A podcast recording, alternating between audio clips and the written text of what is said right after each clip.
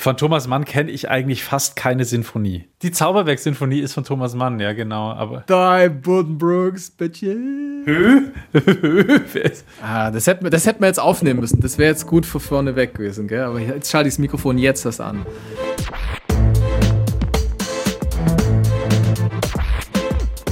Klassik für Klugscheißer. Servus und herzlich willkommen zu Klassik für Klugscheißer, dem wöchentlichen Ballyhoo von BR Klassik. Ich bin Uli Knapp. Und ich bin Lauri Reichert. Wir dürfen euch ja jetzt wöchentlich auf den Ohren liegen. Das ist noch ein ganz neues Gefühl für uns. Ja, es, ist, es fühlt sich tatsächlich noch eigenartig an, aber es ist so. Ich finde es ganz geil eigentlich. Ich auch. Ich hoffe, ihr auch übrigens. Ihr geht schon voll auf die Nerven. Vergangene Woche, da haben wir euch ja von zwei wahnsinnig tollen Künstlern erzählt. Das ist Wahnsinn. Hä? Fühle, fühle, fühle, Aber fühle. wir haben doch nicht über Wolfgang Petri gesprochen. Nein, aber über Wahnsinn ging's. Es ging unter anderem ums Thema Wahnsinn, Wow. oder? Deswegen wahnsinnig tolle Du Künstler. denkst um Ecken, Uli, da wäre ich Ja. im Leben nicht drauf gekommen. Um Eckkneipen, Ecken, denke ich.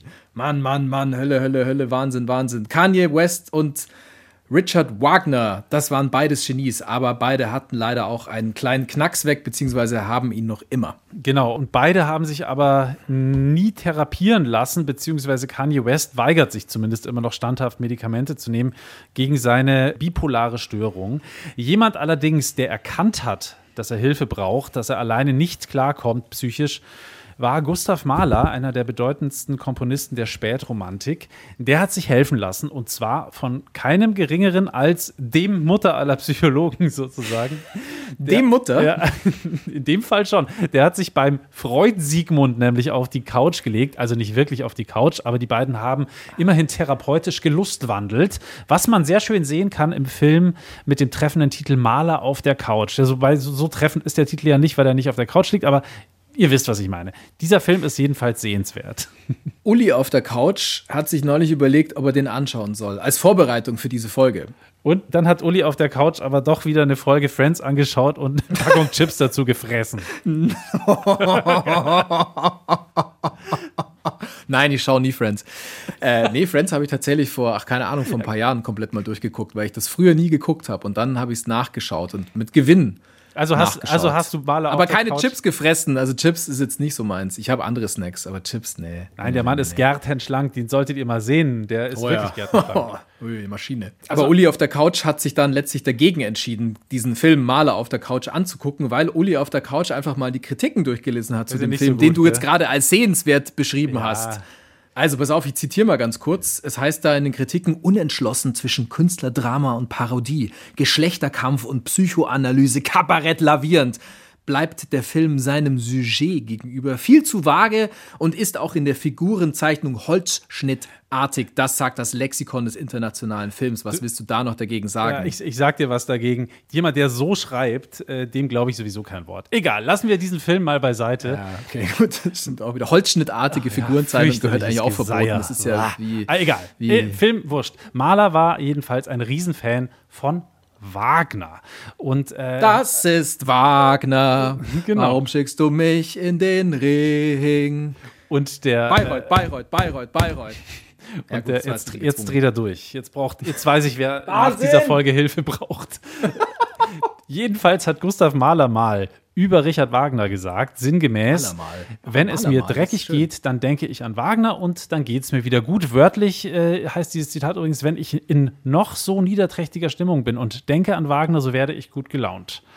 Über wen kannst Hm. du sowas sagen, Uli? Uh, Lauri. Über niemanden kann Ja. ich sowas sagen. Ganz ehrlich. Nein, würde ich nie über niemanden sagen. Nein, niemals, niemand. Die Fanliebe von Gustav Mahler zu Richard Wagner ging übrigens auch durch den Magen. Gustav Mahler hat seinen Speiseplan wegen Wagner umgestellt und ist so wie der Wagner auch zum Vegetarier geworden und er war deswegen auch Stammgast im ersten Wiener Vegetarier-Speisehaus. Das gab es wirklich. Aber er hat auch eine Ausnahme gemacht. Das war Anfang der äh, 1900er Jahre. Da hat Gustav Mahler nämlich die Meistersinger von Wagner an der Wiener Hofoper dirigiert und ist nach der Aufführung direkt wütend ins Restaurant gegangen und hat sich ein Steak bestellt.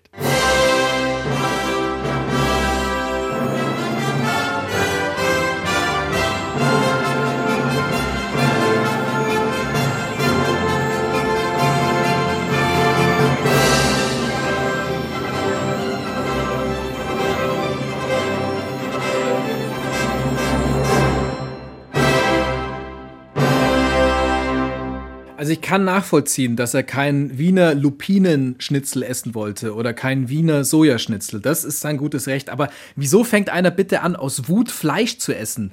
Was, was, was kann die Kuh dafür? Erklär mir das. Äh, Also zuallererst mal haben wir es hier natürlich auch mit einer fragilen Künstlernatur zu tun. Das ist alles nicht so rational erklärbar vielleicht. Und Mahler war wahnsinnig angepisst, weil ihm die Musiker nicht gut genug gespielt haben. Und irgendwie musste er danach halt erstmal auf einem ordentlichen Beefsteak rumkauen, schön blutig vermutlich. Und übrigens ist auch überliefert, es gab danach noch Zwetschgenkuchen. Okay. Ja, es erinnert mich so ein bisschen an Mike Tyson, als er Evander Holyfield ins Ohr gebissen hat. Zweimal in einer Runde. Ja, stimmt, der war da auch in so einem, in so einem kleinen Blutrausch. Gab es bei dem danach eigentlich auch Zwetschgenkuchen? Weiß ich gar nicht. Vielleicht, wenn es diesen Zwetschgenkuchen damals auch rare gab, also schön blutig, dann hat er den vielleicht auch bestellt. Aber das weiß ich ehrlich gesagt nicht. Äh, jetzt aber nochmal zu diesem Beefsteak. Also machst du allen Ernstes an einem Beefsteak fest, dass Maler psychische Schwierigkeiten hatte? Nein, das mache ich natürlich nicht daran fest. Ich mache das ja selber regelmäßig. Aber hör dir an, was jetzt kommt und aber dann weißt du vielleicht ein bisschen besser Bescheid.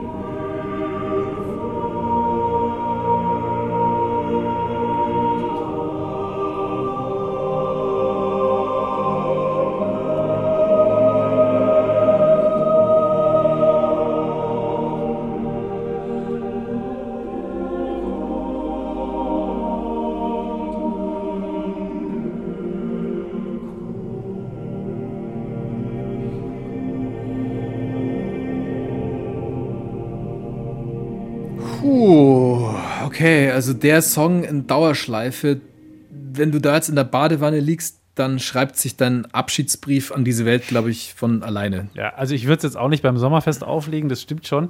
Das war übrigens gerade ein Ausschnitt aus den Rückert-Liedern von Gustav Mahler. Titel Ich bin der Welt abhanden gekommen. Äh, Da hat er ein Gedicht von Friedrich Rückert vertont, das übrigens Thomas Mann auch im Zauberberg zitiert. Und ja, äh, vermutlich wird es das nicht auf die Fetenhits schaffen. Die Fetenhits. Ja. wow, erinnert sich noch jemand an die Fetenhits?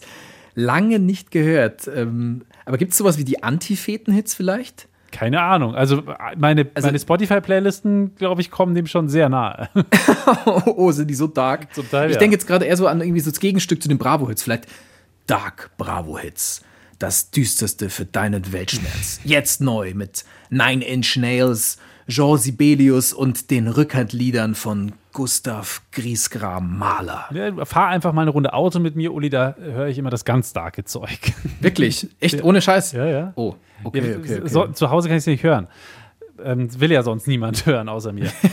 Mahler hätte es sicher auch so gemacht, äh, wie ich, ähm, mit den darken Songs beim Autofahren, denn er war ja gerade noch so Romantiker und ja, da konntest du einfach Emotionen ohne Ende in deine Musik reinpacken als Komponist. In Mahlers Fall war das halt ganz, ganz viel Tod. Das haben wir auch schon mal in der Schlussmachen-Folge von Klassik für Klugscheiße angesprochen. Mahler hatte ja immer ziemlich große Angst vor dem Tod. Das war sogar ziemlich sicher krankhaft und psychotisch. Ähm, Und das hat auch einen Grund, äh, ein Trauma oder eigentlich mehrere Traumata.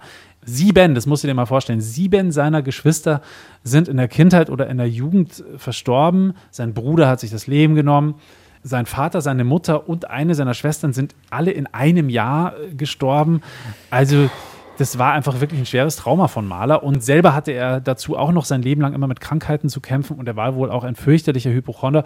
Und über die Musik konnte er dann diese wahnsinnig starken, diese wahnsinnig düsteren und sehr einnehmenden Emotionen rauslassen. Also eigentlich sogar nur über die Musik. Er hat nämlich mal gesagt, ich zitiere, solange ich meine Erfahrung in Worten ausdrücken kann, würde ich das niemals in der Musik tun.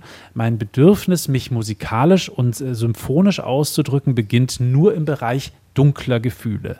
Okay, armer, armer Maler, kann ich da nur sagen. Und ich hatte das echt nicht mehr auf dem Schirm, dass er all diese Schicksalsschläge hatte. Also ich meine, das reicht ja für drei Leben, Ja, was dem krass. widerfahren ist. Also Ganz genau. Und entsprechend tragisch klingen dann halt auch seine Werke, zum Beispiel die berühmte Sinfonie mit dem Hammerschlag, seine sechste Sinfonie, Beiname natürlich die tragische.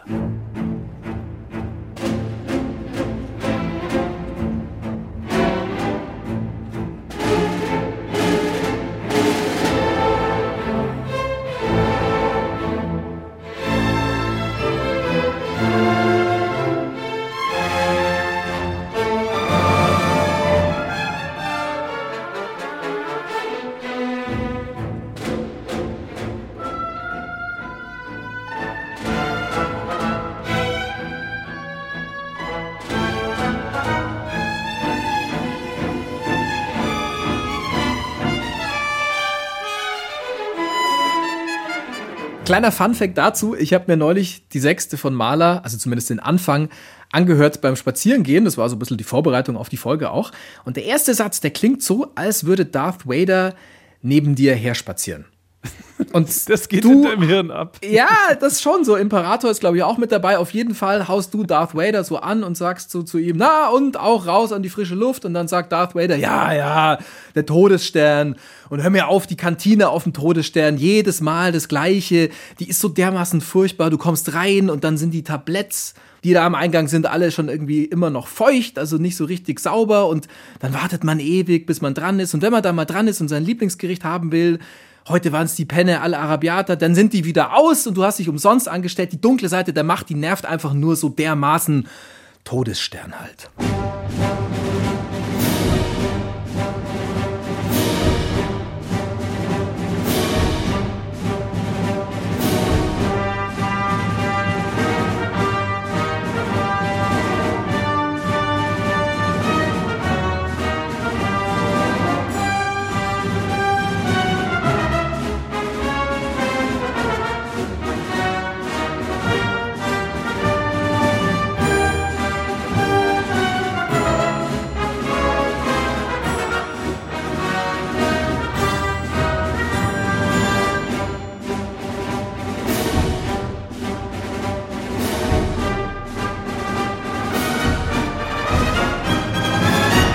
So eine gute Filmmusik. Imperial March von John Williams. Und es ist jetzt kein Geheimnis, dass sich dieser große Filmmusikkomponist John Williams immer mal wieder bei anderen Komponisten hat inspirieren lassen. Ja, wobei beim Imperial March hat er sich nicht von Gustav Mahler, sondern von einem anderen Gustav inspirieren lassen. Und zwar eigentlich fast schon Copy-Paste-mäßig, nämlich von Gustav Holst. Da hat er sehr, sehr genau auf äh, sein Stück The Planets drauf geguckt, der John Williams.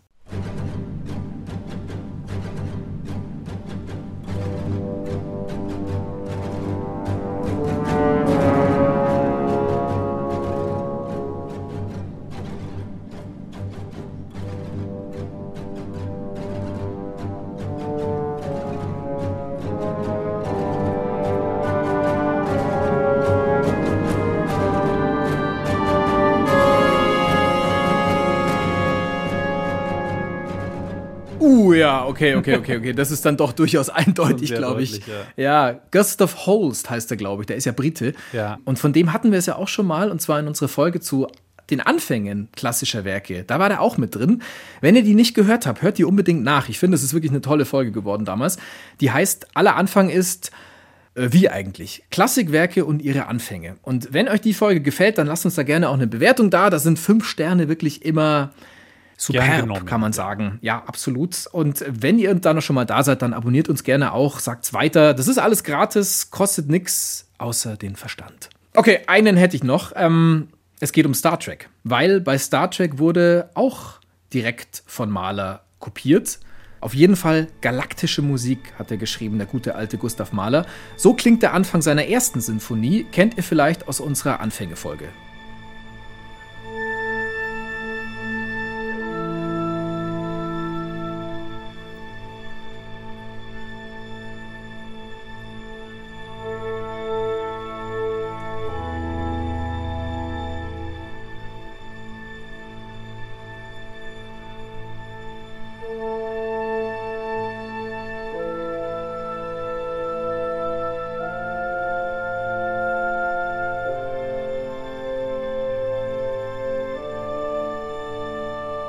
Also das ist der Anfang der ersten Symphonie von Gustav Mahler. Hier übrigens in der Version des Symphonieorchesters des Bayerischen Rundfunks.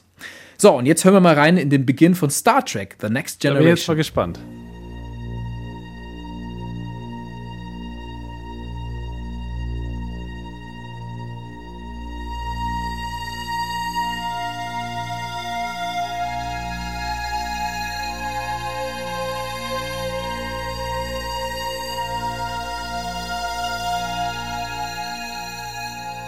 Das war Star Trek. Sehr nah dran, oder? Ja, auf jeden Fall. Absolut. Mahler schreibt in seiner Partitur, ich zitiere, wie ein Naturlaut. Also das ist eine Idee, die kommt aus dem antiken Griechenland. Pythagoras oder seine Homies, das ist jetzt nicht ganz klar, die sind davon ausgegangen, dass überall um uns herum im All unsichtbare Kugeln, Sphären herumsausen und je nach Größe unterschiedliche Geräusche von sich geben. Die sind harmonisch, aber für den Menschen nicht hörbar. Also, Mahler bringt hier das Universum aufs Notenblatt und wir schauen Jean-Luc Picard dabei zu, wie er sich einen Earl Grey Tee in den Replikator bestellt. Da prallen unbekannte Welten aufeinander, sozusagen. Die unbekannten Welten. Und was Mahler auch macht, ähm, er setzt sich in der Musik mit seinen Dämonen auseinander, weil er die mit Worten einfach nicht mehr einfangen kann. Gustav Mahler war ja tatsächlich mal in Behandlung bei Sigmund Freud, sonst gäbe Ja. es ja auch diesen Film wahrscheinlich nicht. Genau. Ähm, was ich jetzt noch nicht so ganz kapiert habe, wollte der sich damals so richtig schön durchanalysieren lassen, so einmal alles mit scharf, oder gab es dann doch irgendwie so einen konkreten Ja. Anlass, weshalb er da zum Freud gerannt ist, also im Sinne von, äh, ich hätte da mal eine Frage, Herr Freud. Ja, also es gab einen sehr konkreten Anlass. Es ging ihm wahnsinnig dreckig, dem Gustav Mahler. Gut, er war berühmt, er war auch Österreicher und äh, so war der Weg zu Sigmund Freud eben kurz. Also da konnte man halt auch mal bei Freud einen Termin bekommen, sozusagen, wenn man Gustav Mahler hieß. Äh, übrigens, kurzer Einschub, Gustav Mahler hat sich eigentlich nie wirklich als Österreicher gefühlt, sondern äh, er hat immer gesagt, ich bin dreifach heimatlos als Böhme unter den Österreichern, als Österreicher unter den Deutschen und als Jude in der ganzen Welt. Also auch hier schon so eine gewisse Grundmelancholie und so eine gewisse Verlorenheit, die sich da zeigt. Aber was ihn in diesem konkreten Fall so fertig gemacht hat, war, er war unsterblich verliebt in seine Frau Alma. Die war alles für ihn. Die hatte aber blöderweise eine Affäre mit einem jungen Architekten namens, kennen wir auch eigentlich alle, Walter Gropius. Und als er das 1910 rausgefunden hat, der Maler, war er natürlich völlig am Boden zerstört und deswegen wollte er Freud treffen, um sich da beraten zu lassen. Äh, Er hat aber irgendwie keinen bleibenden Abdruck in der Couch von Sigmund Freud hinterlassen. Die beiden haben sich nämlich nur einmal getroffen und er lag auch nicht auf der Couch, sondern sie sind spazieren gegangen in Leiden in den Niederlanden. Ah, okay, gut. Einmal haben die sich getroffen. Genau. Also das heißt, Diagnose und Therapie dann bei einem einzigen Spaziergang. Ja, Das, das, das klingt dann aber relativ günstig für den Maler. Also ich meine, sonst gibt es da ja wahrscheinlich irgendwie zehn Sitzungen und dann am Ende kriegst du eine Rechnung. und das noch im von Sinne Freud. von. ja. Aber dann ist es ja eigentlich ganz cool, weil dann hat er ja quasi mit einmal hingehen alles erledigt. Das ist sehr effizient. Genau, unser Psychotherapeut der Stunde, den wir eingeladen haben zu Klassik für Klugscheißer, ist Bernhard Maul und der kennt sich viel besser aus mit dem Treffen von Mahler und Freud. Er hat nämlich über dieses berühmte Treffen in Leiden in den Niederlanden eine Novelle geschrieben, die heißt Mahler in Leiden, Sigmund Freud analysiert Gustav Mahler und ähm, der erzählt über dieses Treffen das hier. Das war so eine Art Coaching. Leider zu spät, weil der Maler seine äh, Arbeitsweise und seine äh, private Lebensweise nicht geändert hat und damit in sein Burnout, Herzversagen hineingelaufen ist. Und das ist es eben, was dann therapeutisch gesehen unbefriedigend war. Aber ich meine, der Freud konnte nicht mehr machen, weil ich kann nur dann mit dem äh, Patienten arbeiten, wenn der tatsächlich auch mit mir arbeiten will und wenn er auch regelmäßig kommt. Und ich glaube, Freud hat es gemacht, obwohl er wusste, dass das letztlich nicht viel bringt. Aber Freud war auch Forscher, war Wissenschaftler, war er interessiert, wie tickt denn jetzt so ein berühmter, weltbekannter Mann, nicht unbedingt zur damaligen Zeit wegen seiner Musik, die war damals noch gar nicht so populär, aber er war ein berühmter Dirigent, Direktor der Wiener Hofoper, jettete in die USA hin und zurück. Das hat den Freud, glaube ich, interessiert. Er selbst war an Musik nicht sehr interessiert. Soweit ich weiß, gibt es eine Anekdote, dass Freuds jüngere Schwester unbedingt ein Klavier haben wollte, es auch bekam und Freud dann mit 14 oder 12 Jahren sagte, nee, das Ding kommt mir wieder aus dem Haus, das will ich nicht haben. Musik ist Lärm. Und das hat er auch offensichtlich geschafft. Also die Schwester durfte nicht weiter Klavier lernen zu Hause. Also zu Malers Musik hat er nichts gesagt, der gute Sigmund Freud, der, das wusste ich tatsächlich nicht, seiner Schwester nicht erlaubt hat, Klavier zu spielen. Sehr sympathisch. Sondern nur Keyboard wahrscheinlich hat er ihr erlaubt. Ja, das wusste ich auch nicht. Das ist aber echt, also jetzt mal im Ernst, das ist Anti-Empowerment at its best oder so ein Move. Du darfst nicht Klavier spielen, Musik ist Lärm, weg mit dem Ding. Boah. Ja, muss ja auch mal geben, dass er das dann am Ende durchgesetzt hat. Also da haben die Eltern ja auch noch mitgespielt, sozusagen. Der Sigmund Freud hat jedenfalls, jetzt kommen wir wieder weg von seiner kleinen Schwester, bei Mahler sexuelle Impotenz gegenüber seiner Frau Alma analysiert. Und Hast du jetzt sexuell gesagt mit stimmhaftem S am Anfang? eigentlich sage ich immer sexuell. Und wenn, dann tut es mir wirklich leid, weil ich hasse das, wenn Leute sexuell sagen. Ja, hast du gerade gemacht. Okay. Dann, dann entschuldige ich mich förmlich. Aber wir haben jedenfalls Herrn Maul gebeten, uns nochmal den Maler kurz auseinanderzunehmen. Also, was war das denn für ein Charakter? Wie war der so drauf? Ein aus meiner Sicht genialischer Egomane mit eben einem einzigen Kanal, eben seiner Musik, der daneben ja gar nichts anderes dulden konnte. Seine Ehefrau komponierte auch, meine Ehefrau komponiert auch. Lächerlich, das kann einfach nur lächerlich sein. Einfach weil es nicht meine, nicht Malers Musik ist. Ich schwelge da irgendwo äh, in Malers Musik selig in einer Melodie, in einem Takt, in einem Rhythmus und peng, knallt irgendwas hinein. Irgendein extremer Effekt. Da zersplittert dann was. Und da kommt Malers zersplitterte Psyche zum Vorschein, die sich Ausdruck sucht in seiner Musik. Die Musik, sein Talent für die Musik, das war seine zeitweilige Rettung, aber natürlich nicht seine Erlösung. Die suchte er dann noch in seiner Alma zu finden, aber mit seiner Beziehungsunfähigkeit, muss man sagen, funktionierte das natürlich nicht. Er wollte endlich die gute Mutter haben, die nur für ihn da ist und für niemand anderen und suchte sich natürlich eine Frau aus, die das überhaupt nicht konnte. Am Ende waren sie dann äh, übrigens wohl auch noch sehr lieb zueinander, die beiden, aber das hat dann leider nichts mehr geholfen. Uli, habt ihr euch eigentlich früher im Deutschunterricht auch den Film, also die Thomas Mann-Verfilmung Tod in Venedig angeschaut von Visconti. Also ich kann mich erinnern, ich habe damals geglaubt, dass das irgendwie nie aufhört, dieser Film. Und ich finde, es liegt auch an der Musik und die kommt äh, von Gustav Mahler. Nee, also den Film habe ich tatsächlich nie gucken müssen. Ich habe auch das Buch nicht gelesen, aber kann ich ja dann machen, wenn ich das nächste Mal in Italien bin, So in Venedig ja. vielleicht oder so, dann, dann haue ich mir das rein. Eins der nicht ganz so langen Thomas Mann-Bücher tatsächlich. Aber der Film, wie gesagt, da hat man irgendwie das Gefühl, ah, jetzt kann es auch, mal- jetzt auch mal aufhören. Und äh, wie gesagt, so klingt die Musik in diesem Visconti-Film von Gustav Mahler.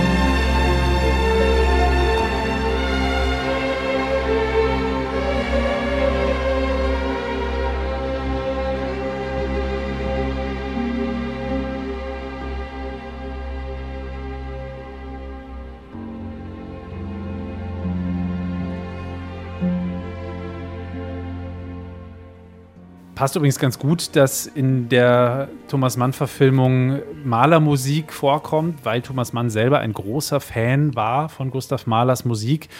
Und er hat äh, seinem alter Ego, dem Aschenbach, auch so ein paar Charakterzüge von Gustav Mahler angedichtet.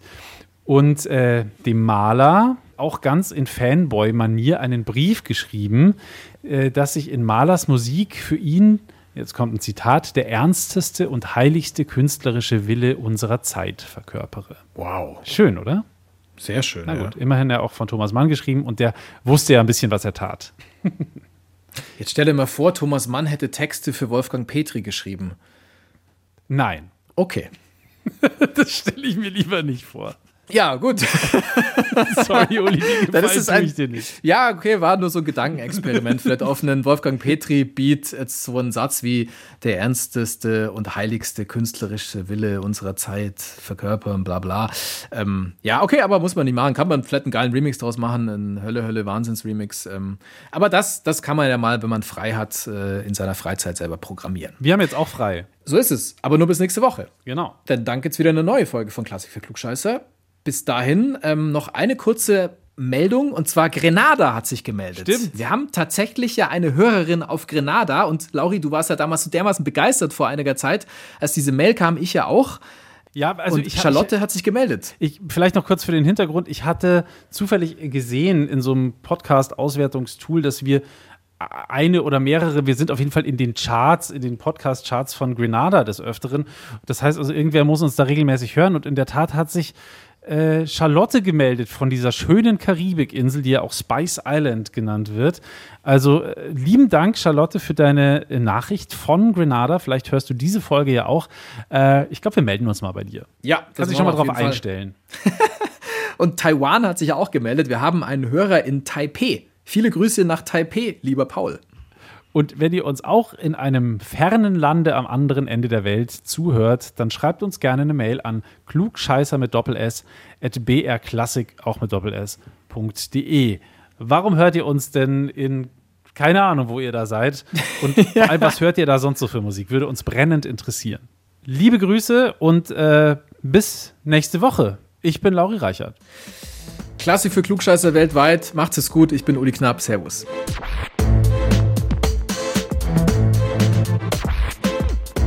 Klassik für Klugscheißer.